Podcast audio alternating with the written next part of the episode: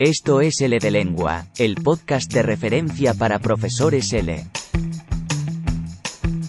Ideas para la clase, actividades, tendencias y todo lo que necesitas saber sobre la enseñanza del español. Buenos días, buenas tardes, buenas noches, depende de la hora a la que nos estén escuchando. Este es L de Lengua, yo soy Francisco Herrera, este es el número 155 y hoy tenemos con nosotros al otro lado de los micrófonos a Lourdes Hernández Martín desde Londres. Hola Lourdes. Hola, ¿qué tal? Muchísimas gracias, Fran. Bueno, con Lourdes vamos a tener hoy una, una charla que creo que va a ser muy interesante porque nos va a hablar sobre un tema que es, yo creo que tan relevante como probablemente polémico, que es el de descolonizar, y en nuestro caso descolonizar la clase de español. Pero antes os voy a explicar un poco de, dónde viene Lourdes. ¿no? Lourdes trabaja en el Centro de Lenguas de la London School of Economics, en Londres, y es coordinadora de proyectos en la sección de español y coordinadora de lengua árabe. Eh, su trabajo de investigación sobre el español se centra en el uso de proyectos en la enseñanza de español y en la descolonización. El desarrollo de currículo y el diseño de materiales también son áreas donde ella tiene una experiencia muy amplia.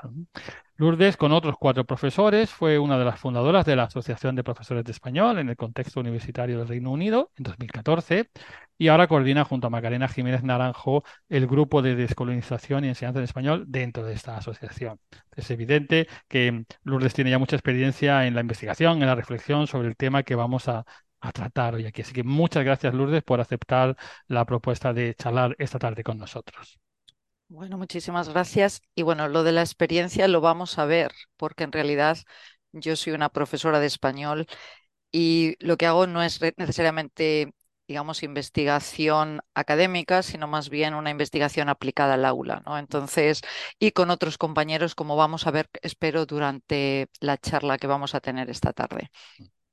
Pues antes de hablar sobre la aplicación de la clase de español, ¿podrías explicarnos qué quiere, qué, se quiere, eh, qué significa descolonización? ¿Por qué se pone sobre, sobre la mesa en la actualidad y en especial, lógicamente, dentro del contexto educativo, que es el que a nosotros nos interesa? Bueno, pues podemos empezar. Yo creo que el problema, el primero que nos enfrentamos es cómo definir este término, ¿no? Entonces, en general, normalmente cuando hablamos de descolonización, nos referimos en general a ese proceso que tuvo lugar, sobre todo em, a partir de la Segunda Guerra Mundial, que era la independencia política y jurídica de algunos países, eh, su independencia de diferentes poderes coloniales y en general, como he mencionado, se suele hablar de estos procesos después de la Segunda Guerra Mundial, aunque hay varios autores, Miñolo, por ejemplo, entre ellos, que oiremos un poquito más tarde, que consideran que en realidad esta fue la segunda ola de descolonización y que la primera tuvo realmente lugar en el siglo XIX en América.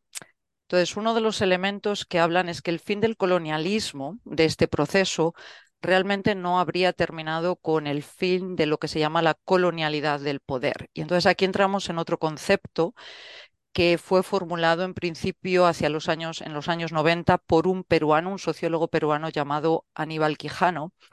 Y Quijano definía la colonialidad del poder como la imposición de los sistemas epistémicos, simbólicos, discursivos por parte de los poderes coloniales. Entonces, estos sistemas todavía influirían hoy en la forma en la que vemos y comprendemos el mundo. ¿no? Entonces, como ejemplo, em, el racismo contemporáneo, em, como ejemplo, el racismo contemporáneo sería una de esas dimensiones de la perpetuación de la colonialidad en otro contexto en el que lo podríamos ver, por ejemplo, es en el tema de las lenguas, em, estaría muy presente en, esa idea de colonialidad del poder. Tenemos que tener en cuenta, por ejemplo, que la experiencia colonial se caracterizó en general por la imposición, la implementación de lenguas coloniales y eh, eso sigue existiendo porque estas lenguas coloniales son las que se siguen utilizando después de las independencias. Quijano y otros autores dicen que para que hay que iniciar unos procesos decoloniales, ¿de acuerdo? Eh, que ya no son procesos políticos, sino más bien epistemológicos, que lo que tenemos que hacer es tomar conciencia de una lógica colonial que todavía perdura y que además se presenta en general con un valor universal y tenemos que reemplazarla por unos entendimientos o por un conocimiento que sea más equilibrado, más plural y también más justo. Entonces, cuando hablamos de descolonización del español o descolonización de currículo, en realidad nos estamos refiriendo a estos procesos decoloniales y donde buscamos sería confrontar esta colonialidad del poder en el contexto educativo y sobre todo en la producción del conocimiento. Entonces, ¿en qué consiste? Bueno, pues aquí, eh, por ejemplo, hay un artículo muy interesante, eh, no sé si se encuentra en español, pero en inglés se llama Decolonize Curriculum and Pedagogy, donde, que es una revisión comparativa de muchísimos procesos de decolonización que se han hecho en contextos universitarios a nivel mundial. Y aquí, por ejemplo, sus autores nos hablan que, por ejemplo, la descolonización en la educación podría llevarse, sería, por ejemplo, examinar críticamente las prácticas que existen en estos momentos y deconstruir de esta forma las, las jerarquías que existen otras prácticas de descolonización serían más bien integrar otras perspectivas, fundamentalmente perspectivas que hasta ahora han estado excluidas de los currículum y de las pedagogías. Y hay, por ejemplo, otras prácticas de descolonización que llevan más también a descentrar eh, descentrar los modos de producción del conocimiento que se consideran occidentales o eurocéntricos, algunos dicen por cuerpos blancos y normalmente cuerpos blancos masculinos, todo hay que decirlo, y que normalmente estas formas de conocimiento se presentan de una forma como si fuera ahistórica em, o neutra, ¿no? Entonces, digamos, estos podrían ser diferentes procesos.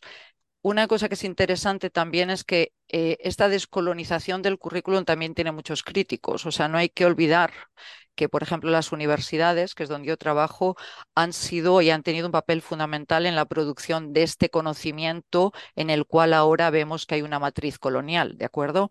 Y eh, también eh, en estos momentos, por ejemplo, en Gran Bretaña, pues el estudiante se ha convertido mucho más en un cliente que en un estudiante.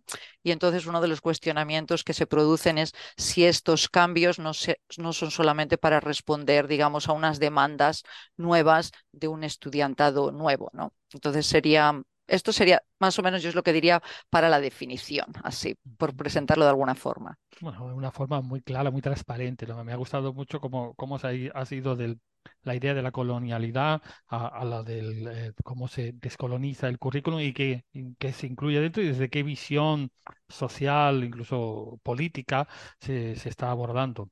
Y claro, la pregunta que, que uno se hace en este momento es, bueno, ¿cómo llega una profesora de español como tú a esa cuestión, a la cuestión de la descolonización del currículum en el contexto, además, en el que tú estás en Gran Bretaña, Pues yo diría, o sea, que quizás yo llegué a la descolonización mucho antes que al concepto de descolonización, ¿no? Entonces me gustaría comentar un par de hechos que tuvieron lugar hace unos años y que creo que, digamos, eso es lo que hizo que yo estuviera quizás más receptiva para este tipo de temas, ¿no? Entonces, en Londres, más o menos a partir del año 2010, pues empecé a notar eh, que había una gran cantidad de personas que hablaban español. Es decir, la crisis del 2008 hizo que muchos españoles eh, dejaran eh, el país y que se trasladaran a otros lugares para trasladar, para trabajar, perdón. Y entonces aquí empezamos a notar que había personas que hablaban español. Em, no solamente, em, digamos, con una variedad em, nacida en España, sino que también, por ejemplo, hubo muchas personas que quizás habían nacido en países como Ecuador o Colombia, que habían pasado por España, se habían nacionalizado en España y que vinieron con pasaporte español, pero con sus variedades em, de lengua eh, diferentes. ¿no? Entonces, lo que fue muy interesante es que ibas por la calle y ibas escuchando español constantemente, eh, pero español con variedad colombiana, eh, ecuatoriana, española de diferentes lugares. Y entonces, esto fue la primera vez que yo empecé realmente a cuestionarme la idea de lengua extranjera. Es decir, si yo estaba escuchando español todos los días, ¿por qué yo estaba ignorando a esos hablantes en mis clases? Es decir, sus prácticas lingüísticas, el hecho de que mis estudiantes no pudieran hablar con ellos eran totalmente ignorados. Entonces, a partir de ahí, bueno, empezó una reflexión y como consecuencia nació un proyecto de enseñanza que se llama En un lugar de Londres, en el que mis estudiantes se ponían en contacto con esas comunidades que estaban asentadas en la ciudad. Y luego otro evento que creo que tuvo importancia fue más o menos hacia el año 2012. Una de mis estudiantes, eh, una vez que dejó de ser estudiante de grado, e hizo un máster y después una tesis sobre el tema de afrodescendientes en Colombia. Vino a dar una charla a mis clases, a mis estudiantes, y escuchándolo hablar, pues ahí es donde yo empecé a, digamos, a cuestionarme cómo era posible que en mis clases yo nunca diera visibilidad a hablantes afrodescendientes de Colombia, de Perú, de México, de España.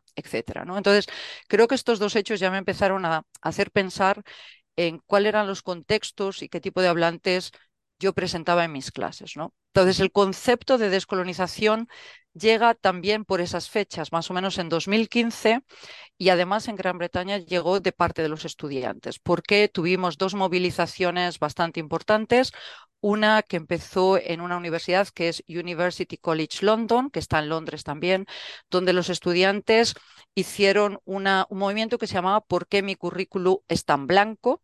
Y en el año 2016 tuvimos otra que se llamaba Rhodes tiene que caer, que tuvo lugar en la Universidad de Oxford, que además replicaban un movimiento que había tenido lugar en Sudáfrica y entonces, en estos, estos estudiantes, bueno, en la de Rhodes, querían que la estatua que, existe, que existía en la universidad fuera trasladada a otro lugar, pero sobre todo estos dos movimientos empezaban a llamar la atención sobre la idea de que por qué el currículo que estaban recibiendo en sociología, en relaciones internacionales, en matemáticas, ¿de acuerdo? Era blanco, lleno de ideas blancas y por autores blancos, ¿no? Estos estudiantes también estaban pidiendo mayor representación de pensadores no europeos en el currículum y querían también dar mayor visibilidad a los legados del colonialismo, imperialismo y también un poco cuál era el racismo en esta parte en la producción académica y del conocimiento. ¿no? Entonces, aquí hubo una gran reacción de las universidades que crearon diferentes, digamos, redes o programas y, digamos, eh, las universidades, si no todas, eh, cuando hubo el movimiento de 2020 con la muerte, con el asesinato de George Floyd y el inicio del movimiento Black Lives Matter, aquí en Gran Bretaña todas las universidades iniciaron programas de descolonización del currículum. Bueno, pues ya, que tenemos el contexto muy bien fijado, pues ahora nos llevamos la, cuestión a, nuestro, a nuestro sector, ¿no? Es cómo se relaciona todo este proceso con la enseñanza del español. Pues una de las cosas que fue muy interesante es que, bueno, en español en Gran Bretaña, para poner un poquito de contexto, se enseña en dos contextos. Estamos hablando de la universidad, en dos contextos diferentes. Uno son los centros de lenguas, que es donde yo trabajo, por ejemplo, o, lo que, los departamentos. ¿no? Entonces, en los departamentos, los cursos de lengua siempre van acompañados de cursos de sociolingüística, historia de la lengua, literatura, etc. Entonces, cuando las universidades iniciaron estos movimientos de descolonización, los cursos llamados de contenido, ¿de acuerdo? Literatura, cine, iniciaron esa descolonización. Entonces, hubo una revisión crítica de los programas, de las bibliografías, de qué voces y qué temas estaban presentes en sus digamos, en sus temarios, etcétera. Pero en general, en los centros de lengua o en los departamentos no se hizo nada con eh, las clases de lengua. Entonces, y esto no se hizo nada, si quieres, a nivel institucional, pero a nivel personal, pues bueno, yo en mi universidad, por ejemplo, con otros colegas, porque en mi universidad hay otros que están, también interesados, pero en relación al español, pues otros docentes empezaron también a cuestionar los programas, los libros de texto, etc.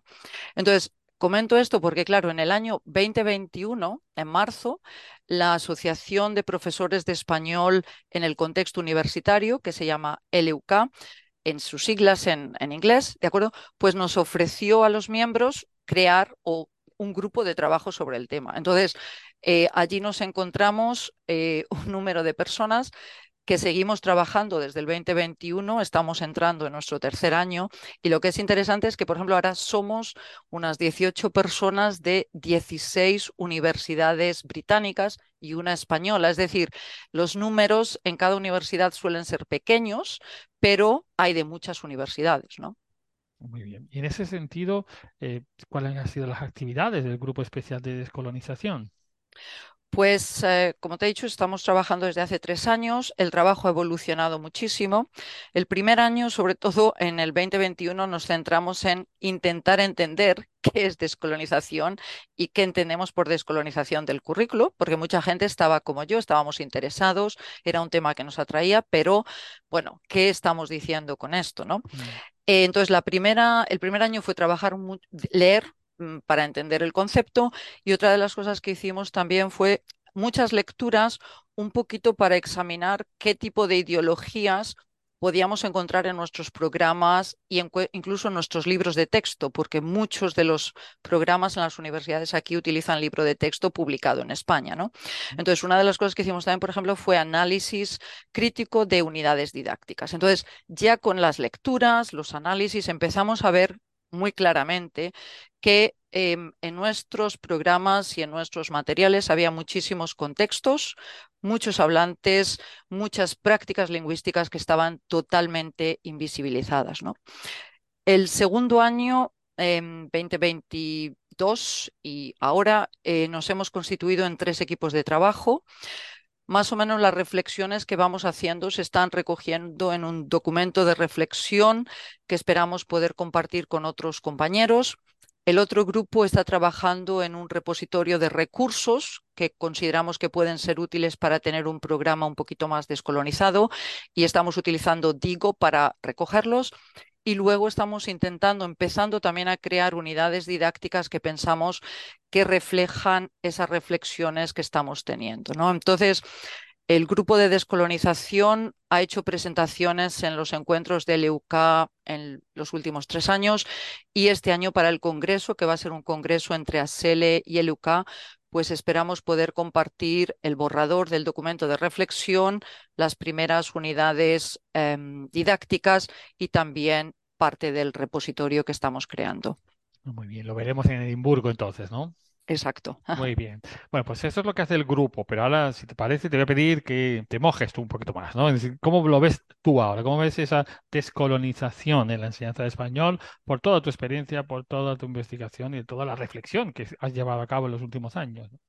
Bueno, pues aquí voy a tener que decir algo porque mi reflexión es muy, muy paralela a la del grupo. Entonces, hay algunas de las cosas que voy a decir aquí que salen del grupo inevitablemente, otras que son, digamos, más personales. ¿De acuerdo? Entonces, en principio, vamos a empezar, o sea, voy a empezar con Miñolo, que aparece en muchas de mis lecturas eh, relacionadas con ese tema, y Miñolo con Walsh tiene un libro que se titula Sobre decolonialidad y ellos empiezan preguntando, es decir, qué significa descolonizar. Y una de las cosas que nos dicen es que esta pregunta no se puede responder en, abstracto. Es decir, para ellos tendría que ir acompañada de otras cuatro preguntas. ¿Quién está descolonizando? ¿Dónde? ¿Por qué? ¿Y cómo? Entonces, esto, y aquí soy yo tanto como el grupo de descolonización, creemos que la posicionalidad de quien descoloniza es muy importante. En nuestro contexto estamos en el contexto británico. La mayoría de nosotros, excepto ahora una profesora británica y otra de Argentina, hemos nacido en España, nos hemos formado en España. Entonces somos un grupo, digamos que tenemos una forma de ver el mundo que es nuestra y, y sería, por ejemplo, muy diferente si esto se estuviera haciendo en un contexto mexicano o ecuatoguineano, por ejemplo, donde el español es una lengua colonial, donde hay numerosas lenguas originarias, o donde, o si por ejemplo se hiciera en Estados Unidos, donde el español, digamos, ha pasado por muchas etapas, lengua colonial, colonizada, minorizada, y digamos donde hoy, a pesar de que tiene un número de hablantes tan numeroso, en muchos contextos se sigue enseñando como una lengua extranjera, ¿no? Entonces, solamente para comentar, por ejemplo, en Estados Unidos en estos momentos hay muchos compañeros que están haciendo un trabajo eh, extremadamente interesante, importante sobre lo que sería la descolonización de la enseñanza del español de Estados Unidos, ¿no? Entonces, pues una vez que digamos estableces tu posicionalidad ¿En qué consiste descolonizar? Bueno, y aquí me gustaría llamar otra vez a Miñolo y esta vez un libro que tiene que se llama La idea de América Latina de 2007 y en la introducción cuando está hablando de la colonialidad del relato histórico, él dice que realmente la colonialidad, esa colonialidad del poder, en realidad opera en las ausencias, en todas las ausencias que están jalonando ese relato histórico, todas esas ausencias, eh, todas esas experiencias o perspectivas que han sido silenciadas y oscurecidas, ¿vale? Entonces, eh, cuando hablamos de la clase del español o de la enseñanza del español, pues yo aquí diría que para, eh, digamos, decolonizar tenemos que fijarnos también en esas ausencias, en todos esos contextos, voces y prácticas lingüísticas que son totalmente invisibles o más bien que han sido invisibilizadas. ¿no? Entonces, la descolonización de la clase de español quizás debería empezar dando visibilidad a todas estas voces y prácticas, etcétera, que están totalmente ausentes. Me parece muy relevante este, este enfoque, ¿no? A partir de, no lo que se ve, sino precisamente lo que no se ve, esas ausencias, esos vacíos que se han quedado ahí. Sí, sí. Me parece a mí que, ese tema es fundamental, así que ¿nos podrías dar algunos ejemplos más concretos?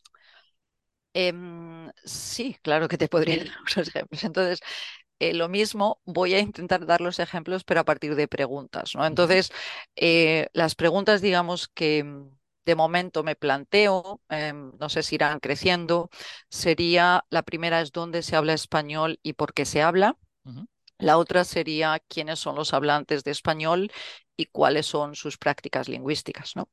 Entonces, bueno, si empezamos con dónde se habla español y por qué, pues una de las cosas que siempre me parece muy curioso, ¿no? Cuando todos los años recibimos el informe del Instituto Cervantes, este año tenemos que dice que el español es una lengua que hoy hablan 599 millones de personas en el mundo, como lengua nativa, segunda extranjera, que es la segunda lengua del mundo por número de hablantes nativos, cerca de 500 millones, ¿no? Entonces, cuando vamos a los programas y, mm, digamos, o a los libros de texto, da la casualidad de que estos hablantes, estos 500 millones, realmente solamente habitan dos espacios y que normalmente se presentan como España y Latinoamérica. ¿no? Entonces, ya para empezar esto, eh, bueno, no deja de sorprender esta idea un poquito, que no deja de ser colonial, en el que tenemos la antigua metrópoli España y después parte de esos territorios colonizados que sería Latinoamérica, que son los países que tienen el español como lengua oficial, y otro de los aspectos que es interesante, por ejemplo, es que nunca se cuestiona em, el concepto de Latinoamérica o de Hispanoamérica si se presenta, ¿de acuerdo? Entonces, es España y Latinoamérica. Entonces, ¿qué país, qué zonas, qué contextos del español no aparecen?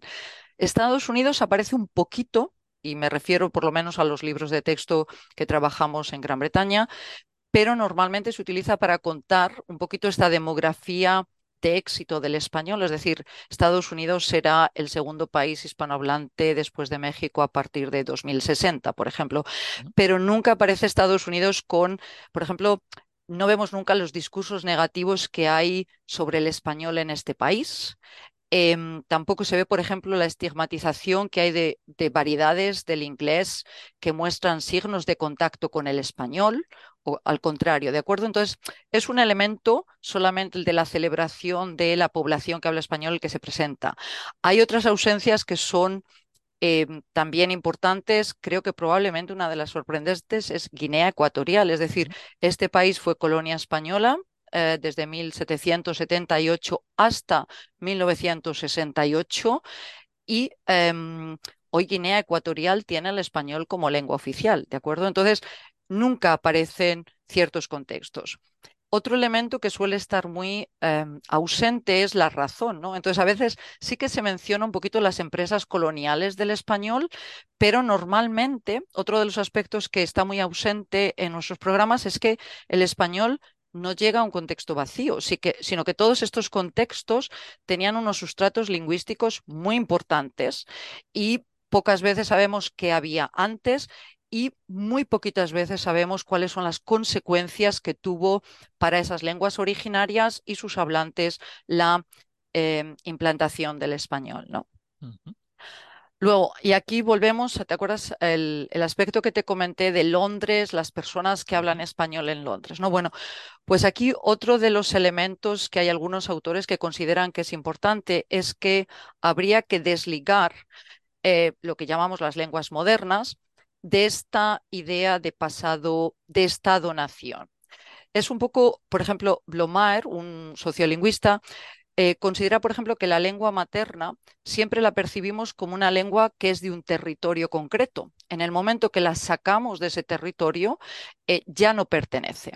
Entonces, esto es problemático en el contexto que vivimos del siglo XXI, donde hay una gran movilidad de población, donde hay un número de comunidades que se están trasladando a otros lugares. Entonces, por ejemplo, hablantes de español que ahora están en Londres, en Berlín, bueno, no hablamos de Estados Unidos, pero Sydney, lugares que están totalmente excluidos de los contextos, digamos, de nuestras clases, de, nuestro, de nuestra enseñanza, y donde, digamos, es un poco como si el hablante, una vez que sale de ese estado-nación que tiene el español como lengua oficial, pues pierde su capital lingüístico. Entonces, digamos, eh, hay que mirar por una parte lo que es las empresas coloniales del español y en qué lugares se implementó, pero también los nuevos contextos que han surgido o están surgiendo de esta movilidad de la población. Entonces, em, hablando de hablantes, podemos empezar también a hablar de las ausencias de esos hablantes. Entonces, aquí voy a mencionar un artículo. Entonces, la pregunta que hacía antes, ¿quién habla español y cuáles son sus prácticas lingüísticas? Un artículo que escribieron Morales Vidal y Casani, donde hicieron un análisis crítico de, ciertos libros de texto del contexto publicados en España.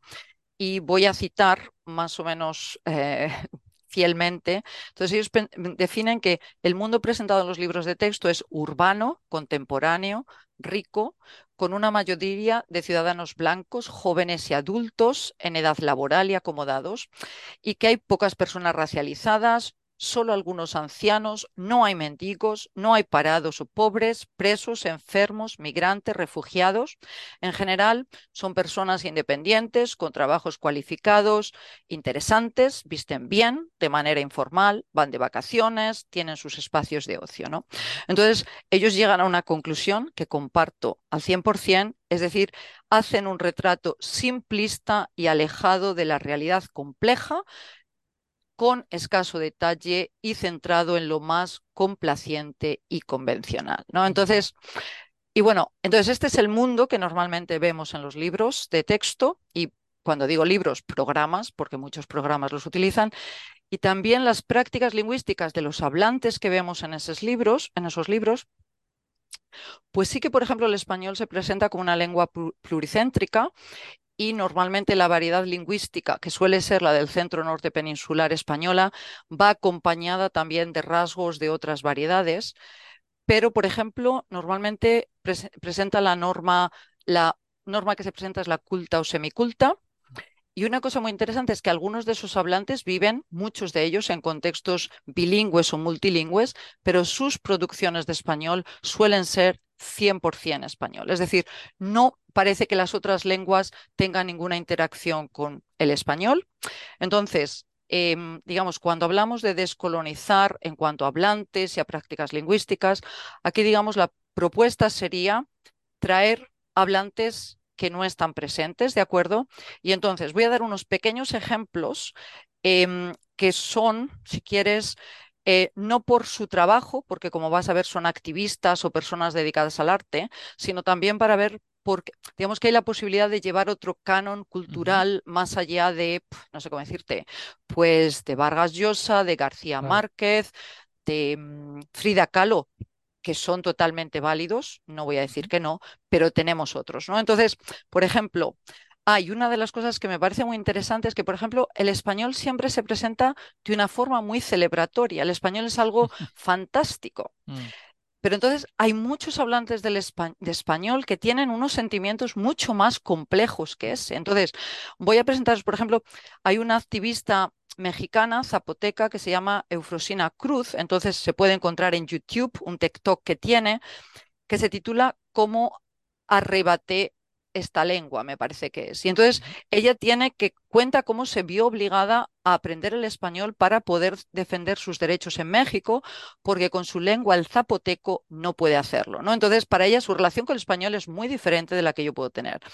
O tenemos el escritor, el escritor ecuatoguineano Juan Tomás Ávila, que em, en una entrevista que tiene en televisión española, pues él recuerda el miedo que tenía cuando iba a la escuela y si no hablaba español bien, porque él, claro, en casa hablaba una de las lenguas, o bubi o fan, no sé cuál de ellas, eh, pues claro, no hablaba bien, entonces el miedo por los castigos, ¿no?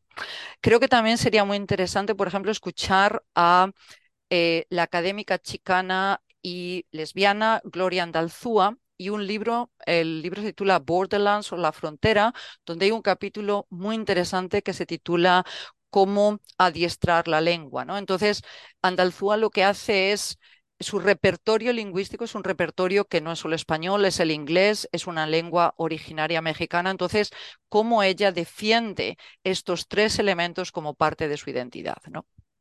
Entonces, lo que es interesante en estos ejemplos es que además si los escuchamos hablar, vamos a escuchar español, zapoteco, alguna de las lenguas de la familia bantú, em, y eso lo que hace es que las prácticas lingüísticas que tenemos en, los contextos del español eh, no encajan en la versión monolingüe 100% español que tenemos. Hay muchos hablantes que tienen unas prácticas lingüísticas diferentes. ¿no? Entonces, la pregunta es, no podemos, no podemos, digamos, no podemos tener hablantes monolingües de variedad norte peninsular, norma culta en las clases, por supuesto, pero no podemos reducir todos los hablantes y todas las prácticas lingüísticas a estos ejemplos, ¿no? Para mí es importante por una razón, porque además en el momento que tenemos todas estas ausencias, lo que estamos haciendo, estamos, en cierto modo, estamos aportando valores de juicio. Estamos diciendo que hay ciertas prácticas que no pueden entrar en el aula y por lo tanto, en cierto modo, estamos estigmatizando, estamos rechazando y cuando hacemos esto también lo que estamos haciendo es perpetuar unas ciertas ideologías lingüísticas de qué es correcto, qué es incorrecto, qué es el buen español y qué no es, y qué no es el buen español, ¿no? Mm. Y aquí, o sea, y esto, por ejemplo, creo que es uno de los efectos que tiene lugar en Estados Unidos, pero también se puede ver, pues, por ejemplo, en Guinea Ecuatorial o en otros países como México, Bolivia, etcétera, es que eh, tenemos estudiantes en los cuales sus prácticas lingüísticas eh, son estas prácticas complejas, son estas prácticas en las que no son 100% español. Entonces, lo que estamos creando es una imagen de unos contextos del español que no corresponden a todos los hablantes que lo habitamos. ¿no? Entonces, eh, creo que ahí tenemos demasiadas ausencias en el aula. Entonces, eh, descolonizar sería empezar a traer alguna de ellas a nuestra enseñanza. Bien, pues, pues, entonces vamos a ir, digamos, al meollo del asunto, ¿no? La, pregunta principal, ¿cómo descolonizar el currículo de la enseñanza de español? Lógicamente no te voy a pedir que hagas aquí una, que defines un proceso tan complejo y con tantas ramificaciones, pero que nos des algunas, algunas reflexiones, algunas ideas de, cómo llevarlo a cabo. A ver, esto es muy complejo, como tú dices. Entonces, bueno, lo primero yo creo em, estamos, o sea, el grupo de descolonización llevamos tres años trabajando, pero esto no es un trabajo de tres años. Además, bueno, creo que es algo que comentamos todos. Una vez que empiezas, esto es un proceso que dura siempre, ¿no? Porque, em, bueno, vas descubriendo ciertas ausencias y quizás te estás olvidando de otras. Entonces, sobre todo es un trabajo que tiene que hacerse en diferentes contextos, tenemos que ir aprendiendo de lo que se está haciendo en Estados Unidos. Por ejemplo, eh, tenemos que tener mucho más conocimiento. Yo tengo, he, leído algunas cosas sobre algo que se ha hecho en Guinea Ecuatorial, un poquito que se ha hecho en Argentina, pero realmente no tengo em, demasiada información para poder hablar de ello. Me refiero al español. Obviamente, los procesos de descolonización de lenguas originarias en, no sé, en Bolivia o en México, etcétera, eh, son de larga duración, ¿no? Pero me refiero a lo que es la enseñanza del español. Entonces, ¿cómo empezamos la, digamos, a cambiar la enseñanza del español? Pues lo primero para mí, o para mí, y aquí sí que aporto también eh, opiniones del grupo de descolonización, es em, el contenido de los libros. O sea, nuestros contenidos en estos momentos, por mucho que digan que no tienen contenido, tienen un contenido con unas ideologías muy claras. Eh, que a lo mismo no estamos de acuerdo con ellas. Y entonces quizás buscar crear unas unidades didácticas socioculturales, sociopolíticas, por ejemplo, como dice eh, Magro, eh, que ayuden a los estudiantes a entender cómo son las realidades de esos contextos de español, esas realidades complejas, que no son realidades simples, pero empezar por ahí, ¿no? Entonces, luego si quieres, si tenemos tiempo, te puedo dar un ejemplo, pero te diría que eso es, primero, unas unidades didácticas que lleven a, entender esa realidad, esa realidad compleja. Otro, trabajar un poquito para despertar y fomentar la conciencia lingüística crítica de los estudiantes. Em, no es tanto decir que es correcto o incorrecto, sino poderles enseñar a aprender eh, sobre la riqueza y la complejidad que hay en nuestros contextos, digamos en los contextos del español. Entonces, uno de los elementos que nos estamos dando cuenta es que no podemos seguir andando en las clases de español sin la sociolingüística. O sea, la sociolingüística lleva trabajando mucho en estos aspectos. Hay conceptos que no son el concepto de lengua como sistema, como sistema con reglas. Hay nuevos conceptos como repertorios lingüísticos, como la idea de translenguar, que tienen que entrar a formar parte también de nuestro, digamos, de nuestras reflexiones.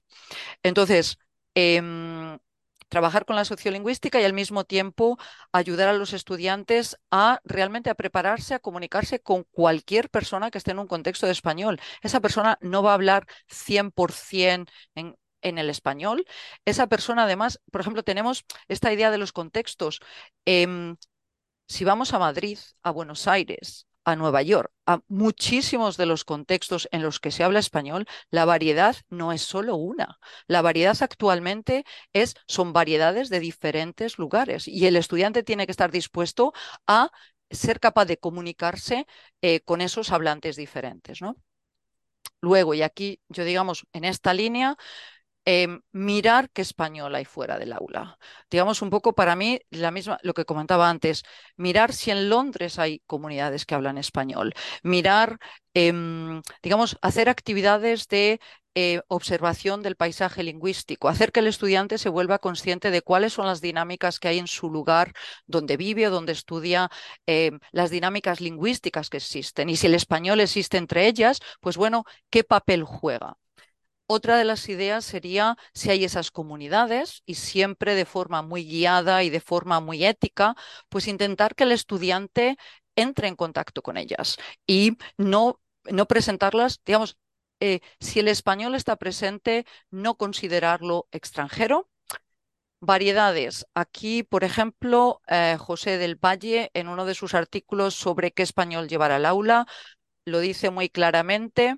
Es decir, la variedad Em, quizás hay que elegir una, sí, podemos aceptar eso, pero hay que explicar el por qué llevamos esa variedad al aula. No porque sea la mejor, no porque sea, sino simplemente porque en nuestro departamento, en nuestra sección, en nuestra clase hemos decidido llevar la una de esas variedades. ¿no? Al mismo tiempo, yo diría que llevar una variedad no significa que no tengas que exponer a los estudiantes a las demás. Entonces, prácticas lingüísticas que presenten un tema en el que haya varias variedades que sean que estén presentes, donde hay varios hablantes que opinen sobre un tema o que aporten a un tema, hacer que los estudiantes se conviertan en expertos de una variedad y que sean ellos los que vayan eh, presentando sus eh, descubrimientos o su investigación al profesor, digamos, al docente y a sus compañeros. ¿no?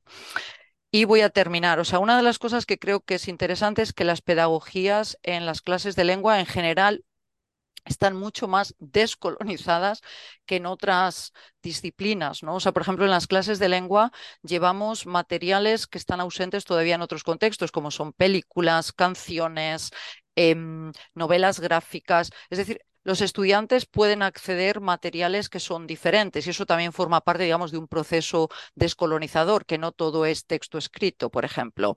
Em, también la afectividad tiene una gran importancia dentro del aula de lenguas. Entonces, sí que hay elementos que eh, dentro del aula de lengua y de las pedagogías están muy avanzados. Otros que podemos aportar, pues yo creo que todavía, por ejemplo, el hecho de que los estudiantes em, ayuden a la creación de contenido.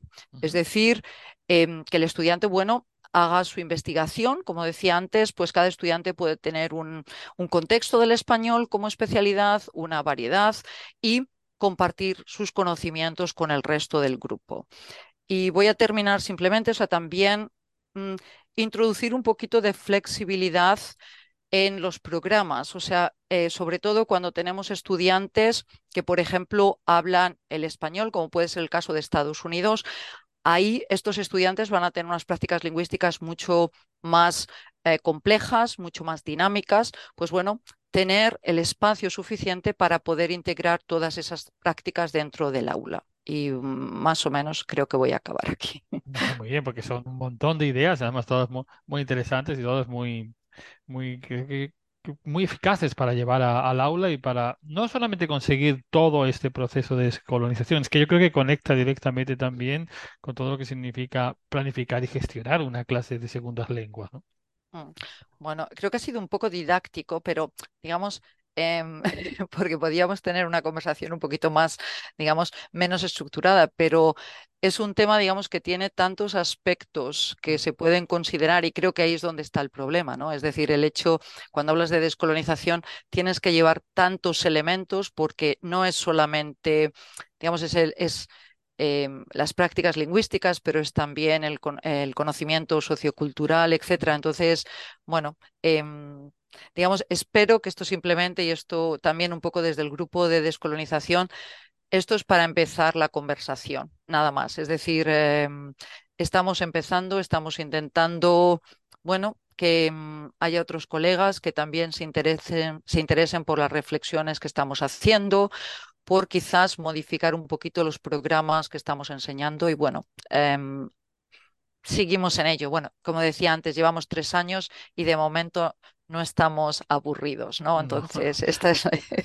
Es evidente que tenéis mucha tela que cortar y enhorabuena porque creo que habéis empezado un trabajo muy relevante y sobre todo que, bueno, que, que va a dar frutos que eh, creo que nos van a dar muchas sorpresas muy pronto.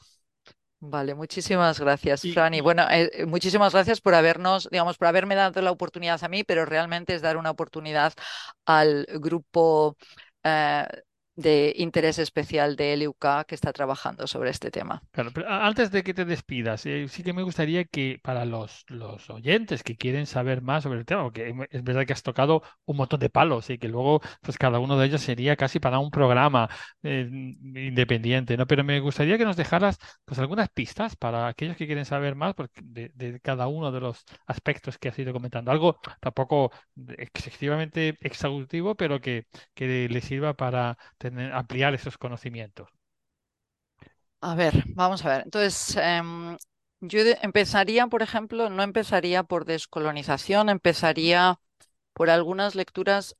Voy a nombrar algunas lecturas que a mí me parecen quizás interesantes, que nos den una idea un poquito de cómo son las sociedades en las que vivimos en estos momentos, que no son sociedades monolingües en absoluto, donde los hablantes tienen unas prácticas lingüísticas diferentes. Y entonces empezaría, por ejemplo, con un libro que se titula La sociolingüística de la globalización, que es de Jan Blomaer.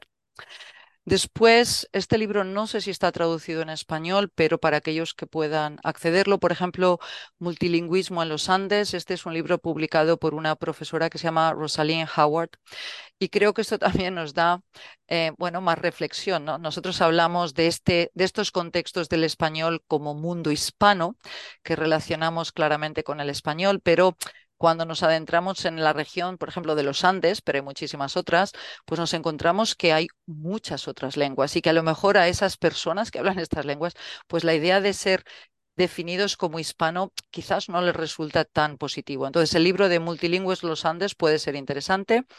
Eh, definitivamente el libro de Gloria Andalzúa y sobre todo el capítulo de cómo adiestrar la lengua, donde vemos, digamos, ella es una escritora, entonces nos presenta de una forma muy personalizada, eh, muy emotiva, muy afectiva, qué significa no ser monolingüe en una sociedad actual y bueno, y las consecuencias que tiene, por ejemplo, en su caso, que era en Estados Unidos, el que te obliguen a ser definida en una lengua que puede ser español o inglés. Y entonces, interesante. Después, uno de los trabajos que hicimos en el grupo de descolonización es la idea de cómo descubrir estas ideologías. Y yo mencionaba el tema de la posicionalidad porque, claro, muchos de nosotros nos hemos formado en el mundo Instituto Cervantes, ¿de acuerdo? Entonces, salir de lo que llevamos aprendido en estos, digo, Instituto Cervantes, Real Academia Española, etcétera. Em, digamos, ver las ideologías que están detrás de lo que hemos estado eh, digamos, viviendo durante mucho tiempo no es fácil. Entonces, aquí recomendaría el trabajo de José del Valle, prácticamente todo. Hay otros autores que también trabajan sobre el tema de política, pero eh, diferentes artículos y empezaría quizás por el artículo en el que, eh, que él trata qué español llevar a la qué variedad llevar a la clase de español, que creo que es del año 2014. Después, para el tema de colonialidad y de colonialidad, pues sugeriría el libro de La idea de América Latina de Walter Miñolo. Y eh, aquí, por ejemplo, eh, YouTube es fantástico. Eh, simplemente poner colonialidad o decolonialidad va a dar acceso a muchísimos vídeos. Los de Miñolo están accesibles. También hay de Nelson Maldonado, que también es interesante. Y luego también hay algo en YouTube que es muy accesible, que es los temas de feminismo decolonial. Y se pueden encontrar vídeos de Yuderkis Espinosa o de Ochi Curiel. Entonces, bueno, para explorar. Muy bien. Y termino, ya si me dejas, con la descolonización del currículo del español. Aquí, eh, bueno, pues, por ejemplo, para el español de Estados Unidos, el trabajo eh, de Ofelia García, pues mucho de lo que tiene relacionado con el concepto de translenguar. Em, un libro que se ha publicado muy recientemente, en 2023, que es de José Magro, que se titula Lengua y antirracismo. Después, por ejemplo, hay un libro que se titula, un, un artículo que está en Marco L, que es Descolonizando el español como lengua extranjera a través de la literatura ecuatoguineana, que es de Mercedes Rodríguez Rubio Camacho, o sea que este eh, nos sitúa en Guinea Ecuatorial. Y luego, además, eh, hace unos días eh, hemos tenido suerte, el Journal of Spanish Language Teaching acaba de publicar su último, digamos, número dedicado a la descolonización y a la enseñanza del español. Entonces, muy interesantes los artículos que hay, hay varios de Estados Unidos, otro sobre la enseñanza sobre eh, el español a niños en México y otro sobre em, a migrantes en España. Pero interesante leer la introducción que hacen Mara Fuerte, Rosina Márquez y Aris Moreno, porque ellas ponen en relación el concepto de descolonización y neoliberalismo, que obviamente eh, si leéis la introducción veréis que van de la mano, ¿de acuerdo?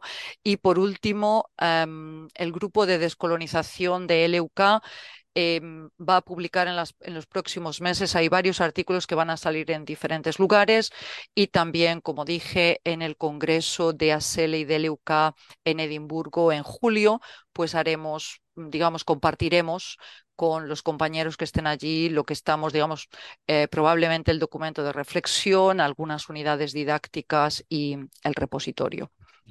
Bueno, pues todos eh, estos enlaces los vamos a dejar en el post del, de, que acompaña a nuestro podcast para que podáis tener acceso y bueno, estaremos muy pendientes. Sobre todo a mí me interesa toda esta parte de materiales que estáis creando, de unidades didácticas, porque yo creo que eh, mm, has, marcado muy bien todo el contexto, todo el camino, pero sobre todo donde lo vamos a ver es en, cómo cómo, se desminuza esto a, la hora de trabajar con materiales, que creo que es como la prueba de fuego, ¿no? Totalmente. Y de hecho, ahí estamos ahora em, viendo, porque claro, una cosa es producir y después empezar a, digamos, a poner en conexión las mm. reflexiones con la realidad, ¿no?